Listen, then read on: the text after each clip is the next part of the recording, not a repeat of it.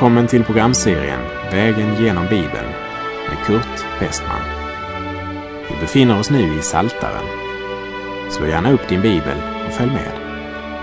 Programmet är producerat av Norea Radio Sverige. Ja, i det förra programmet så avslutade vi vår vandring genom Galaterbrevet. Och det avslutades med Paulus hälsning vår Herre Jesu Kristi nåd vare med er ande, bröder. Amen. Och därmed så är det åter dags för en bok ifrån det gamla testamentet. Och vi ska börja vår vandring genom de 150 saltarsalmer som faktiskt utgör grunden för den kristna sångtraditionen. Titeln Saltaren, som vi använder i vår svenska bibel, kommer ifrån det grekiska ordet salmos. Saltaren är tillbedjans bok och det är templets sångbok. Och det är många författare som har bidragit med en eller med flera salmer. David, Israels stora sångare, har bidragit med 73 salmer som bär hans namn. Plus att Apostlagärningarna 4, vers 25 tillskriver David författarskapet också för den andra salmen. Och Hebreerbrevet 4.7 säger att David också författat den 95 salmen. Andra författare är Mose, Salomo, Koras söner, Asaf, Etan med flera. Och saltaren består av tillsammans 150 psalmer. Och saltarens huvudtema är Kristus, Messias. Konungen och riket är fokus i saltarsalmerna. Saltarens nyckelord är halleluja, det vill säga prisa Gud, lovsjung Herren, tillbe och ära honom. Halleluja har i vissa sammanhang blivit en kristen kliché, men är ett uttryck som egentligen borde sätta hela vårt väsen i rörelse, både tanke, känsla och vilja, och fylla vår själ med ett tack. Halleluja, lovad vare Jehova, den ende sanne Gud, och hans son Jesus Kristus, vår frälsare. Den första saltarsalmens första vers börjar med att prisa den man salig som inte vandrar i de ogudaktigas råd och inte träder in på syndares väg. Och den sista saltarsalmens sista vers säger Må allt vad anda har lova Herren. Halleluja. Och den femtionde salmen som börjar med orden Gud, Herren Gud, talar och kallar jorden, den utgör tillsammans med den 150 salmen Saltarens två nyckelsalmer. Orden i Saltaren innehåller andakt, djup tillbedjan, starka känslor, översvallande glädje och den största förtvivlan och desperata bönerop. En hymnbok som spelar på människosjälens tangentbord med alla register utdragna. Och jag måste säga att jag känner mig helt överväldigad när vi nu på vår bibelvandring har kommit till denna fantastiska bok som är placerad centralt i mitten av Guds ord.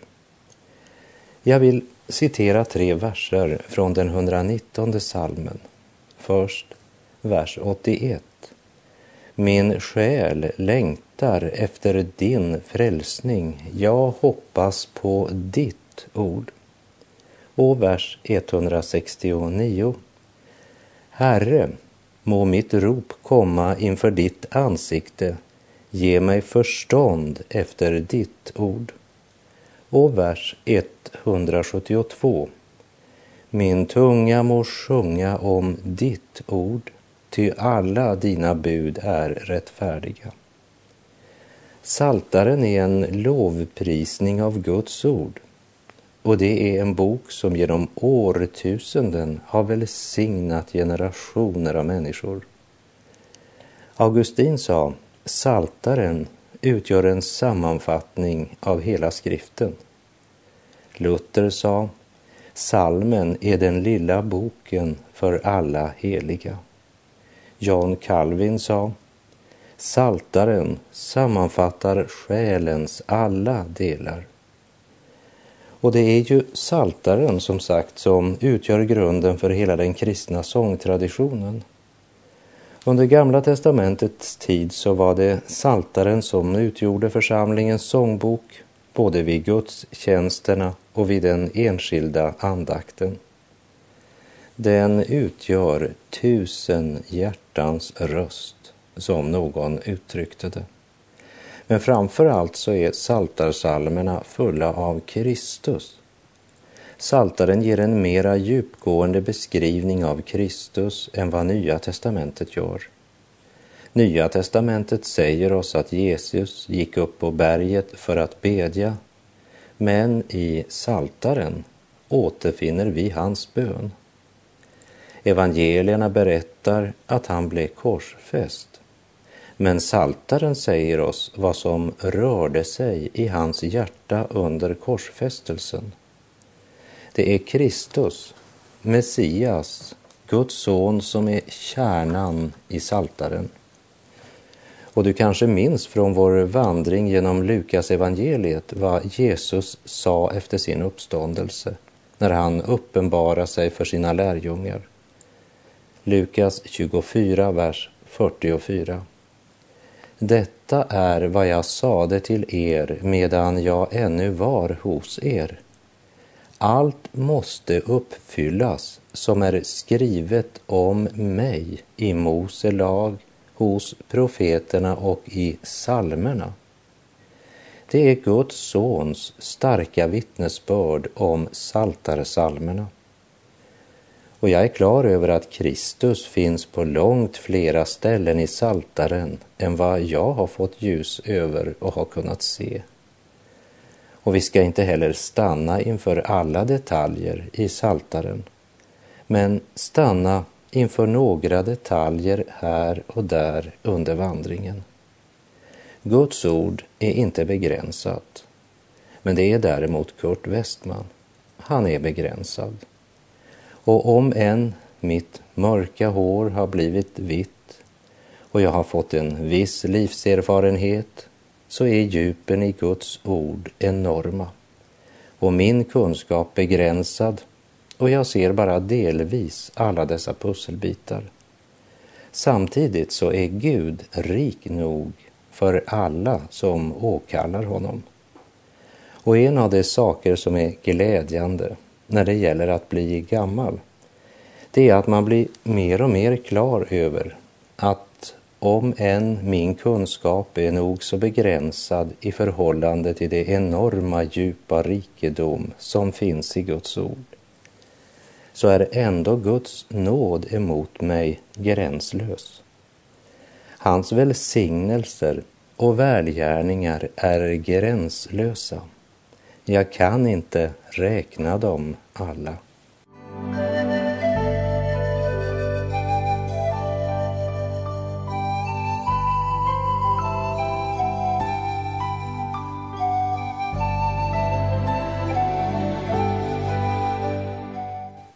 I Lukas 24 talade Jesus om allt som stod skrivet om honom i Mose lag hos profeterna och i salmerna. Kristus är saltarens centrum. Det är en sångbok om Kristus. Här finns för oss en obeskrivligt rik källa att ösa ur. Om evangelierna talar mycket om det yttre av Kristi person, hans förnedring och hans upphöjelse, hans lära, hans under och frälsningens underbara budskap så kan vi i Saltaren se djupt in i vår älskade frälsares kärleksfulla hjärta. Och genom Andens smörjelse får vi en liten blick in i den fullkomliga kärleken. Men vi lever i en kultur utan Gud. Och den här tidsålderns Gud har förblindat de otroendes sinnen så att de inte ser ljuset som strålar ut från evangeliet om Kristi härlighet. Men den Gud som sa ljus ska lysa fram ur mörkret, han har låtit ljus lysa upp våra hjärtan för att kunskapen om Guds härlighet som strålar fram i Kristi ansikte ska sprida sitt sken, säger Andra Korinthierbrevets fjärde kapitel. Låt oss därför be om att Gud i sin nåd gör det undret, både med dig och med mig, medan vi vandrar genom psaltarpsalmerna. Kunskapen om Guds härlighet strålar fram i Kristi ansikte. Därför är Kristus skriftens kärna och skriftens stjärna. Kolosserbrevet 2, vers 3 säger om Jesus, vår frälsare. I honom är vishetens och kunskapens alla skatter gömda. Och det är om honom saltarsalmerna vittnar. Herren ska kungöra oss livets väg och inför hans ansikte är det glädje till fylles. Ja, Herren vill smörja ditt huvud med olja och det är inför hans ansikte bägaren flödar över. I Andra Korinthierbrevet 1, vers 5 skrev Paulus Ty så som Kristus lidanden flödar över oss, så överflödar genom Kristus också den tröst vi får. Guds nådegåvor delas ut till den som intet har. De njuter frukten ifrån Kanans land. Från helgedomen oljan flyter till det tomma kärl och anden sätter hjärtat ditt i brand, står det i en sång. Predikaren säger Låt dina kläder alltid vara vita och låt aldrig olja fattas på ditt huvud. Och i herdesalmen jublar David du smörjer mitt huvud med olja och låter min bägare flöda över.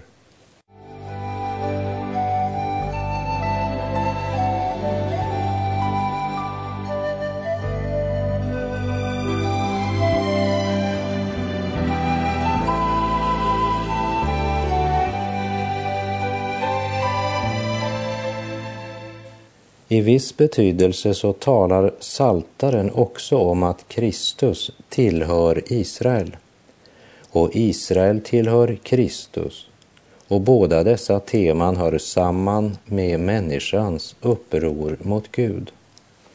Välsignelsens höjdpunkt här på jorden blir när Israel och Kristus är återförenade. Och när Paulus i Romarbrevet 11 talar om Israels folk, säger han, Romarbrevet 11.15, ty om deras förkastelse betydde världens försoning, vad ska då inte deras upptagande betyda? Saltaren är judisk i sin förväntan och sitt hopp. Saltaren var sångerna som användes vid gudstjänst och tillbedjan i Jerusalems tempel. Men saltasalmerna är inte bara salmer man sjöng i templet, men det är sånger som har en andlig tillämpning för oss idag. Saltaren är full av andlig lärdom, andliga skatter. Ja, saltaren är en andlig skattkammare som med sina förrådshus inbjuder också dig att komma och söka dess dolda rikedom. Salmerna är fyllda med jubel och tack och prisar skaparens storhet, medan andra salmer är skrivna i den djupaste nöd. Och Romarbrevet 15, vers 4 säger Ty allt som tidigare har skrivits är skrivet till vår undervisning för att vi genom den uthållighet och tröst som skrifterna ger skall bevara vårt hopp. Här finns lärdom, tröst och vägledning i den djupaste nöd. Och mer än en av Herrens lärjungar har genom tiderna funnit tröst i den 91 salmen. Salmerna i Saltaren är inte tillfälligt sammansatta, utan en psalm kan fastslå en princip. Sedan följer flera psalmer som utförligare förklarar denna princip. Psalmerna 1 8 är ett exempel på just det. Saltarens böcker kommer i en bestämd ordning och först kommer Genesis-avdelningen, psalmerna 1 till och med 41. Genesis är alltså första Mosebok. Och parallellen till Moseböckerna är ganska tydlig. I Genesis-sektionen finner du bland annat den fullkomliga människan som lever under välsignelsen i den första salmen. I den andra salmen finner du människans uppror. I den tredje salmen ser vi den fullkomliga människan förkastas. Och i psalm 4 ser vi striden mellan kvinnans säd och ormen. Psalm 5 visar oss den fullkomliga människan omgiven av fiender. Och i den sjätte salmen ser vi den fullkomliga människan under tuktan när hälen krossas. I den sjunde salmen talas om den fullkomliga människan omgiven av falska vittnen. Och slutligen ser vi människan frälsas genom att ormens huvud krossas. När vi sedan kommer till psalmerna 9 till och med 15 ser vi striden, konflikten i förhållande till fienden och antikrist samt den slutliga förlossningen. Därefter kommer vi till psalmerna 16 till 41 där vi möter Kristus mitt ibland sitt folk när han helgar dem åt Gud. Allt det här kommer vi att möta när vi vandrar genom Genesis-delen av Saltaren som utgör verserna 1 till och med 41. Den gamla engelska predikanten Spurgeon, han sa Välsignade har de dagar varit under vilka jag har begrundat, gråtit, hoppats, trott och fröjdats med David. Av Nya testamentets 219 citat från Gamla testamentet så är 116 ifrån Saltaren. Därför kallas 116 av psalmerna för messianska. Men personligen så tror jag att Kristus finns i var och en av psalmerna och i alla fall på långt fler ställen än vad jag har kunnat se. Kristus är skriftens kärna och skriften är fullkomlig. Jag är däremot begränsad, men har min glädje i Gud, vars kärlek och nåd är gränslös. För oss som lever i denna stressade tid så tror jag att det skulle bli oss till rik andlig välsignelse att bli närmare bekanta med saltarsalmerna som är en förrådskammare som har något att ge inför varje situation i livet. Låt oss tillsammans, steg för steg, bestiga det berg och vandra i de dalgångar som finns i saltaren. Vandra genom dess öknar svalka oss vid dess vattenkällor och gå på upptäcktsfärd i det enorma och skiftande landområde som bär namnet Saltaren. Gläd dig över Guds visdom Guds suveräna frälsningsplan och hans gränslösa nåd. Och var viss, min vän, att hur stor din nöd än är och hur djup din förtvivlan än må vara, så ska Gud se till dig i ditt lidande och han ska ta vård om din själ i nöden. Börja som guldgrävare i saltarens skattkammare. I avsnittet psalm 1 till och med 41 ser vi människan under Guds välsignelse. Vi ser fallet och upprättelsen. Så människan står i fokus i Saltarens Genesisavsnitt. Saltarens Exodusavdelning, psalm 42 till och med 72, handlar om ödeläggelse och förlossning och här är det Israel som är fokus. Motsvarigheten till tredje Mosebok, Saltarens Levitikus avdelning som är från psalm 73 till och med 89 beskriver mörkret och soluppgången och här är det helgelse som är temat. Saltarens numeriavdelning handlar om faror och beskydd och här är jorden, Guds skapelse, i fokus.